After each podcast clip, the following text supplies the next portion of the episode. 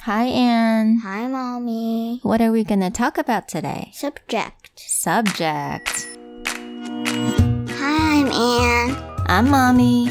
Welcome to Anne and Mommy's Chit Chat, where English is. Super cool. Okay, so what is subject, Anne? 这是科目，嗯，科目，刚刚妈咪也在刚在教安安这个单字，对不对？科目的意思，也就是我们在学校啊，我们有我们读了很多不同科目，对不对对啊， ？Yeah, there's many different subjects. 数学、美 Yeah，劳、嗯体育，嗯，英文， 还有什么中文，对不对？对 Yeah, so there are many different subjects. So let's learn all these different names. 那我们今天就讲这几呃四五种科目就好了，好不好？那我们先来讲讲中文。中文我们的英文要怎么讲 Mandarin， ？Mandarin Chinese. Yes, we can say Mandarin as well. Mandarin. So how do we spell Mandarin? M A N D A R I N， Very good. M A N D A R I N. Mandarin. Why is so hard to spell? It's a little hard, a little challenging, but I think we can do it. Mandarin. Mandarin. Yeah, Mandarin 也就是我们中文的意思。因为呢，为什么我们不讲 Chinese 呢？你知道为什么吗？嗯 I don't know too. ，Yeah, okay, you don't know either, right? Mm-hmm. Chinese 呢，因为 Chinese 有包括非常多不同的语言，都叫做 Chinese。像日文，哦，日文的是 Japanese。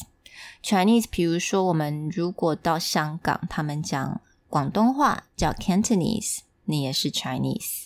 OK，、那在 China 这个地方，它有非常多不同的省啊，它都会讲不同的语言，我们可能听不太懂，但是这些都是 Chinese。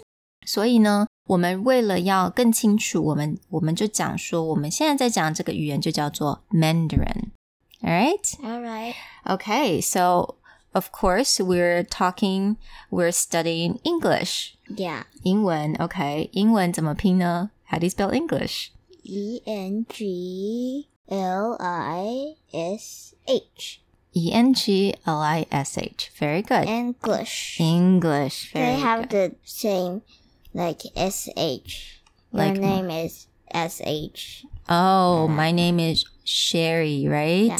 Shh. Yes, we got a S H sound. 就是有点像 shh. Sherry is good at English. okay, thank you, Anne. All right, so let's talk about math. Math is your favorite subject, right? Mm. Nah. My favorite subject is science. Science, OK. Math 就是我们的数学咯。那其实 math 它这个字，它其实有更长的一个字，你知道那是什么吗？ Mm.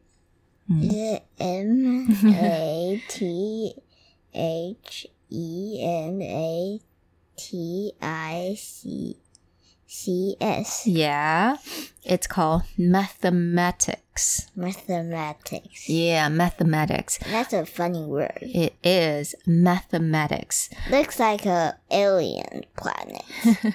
mathematics, mathematics.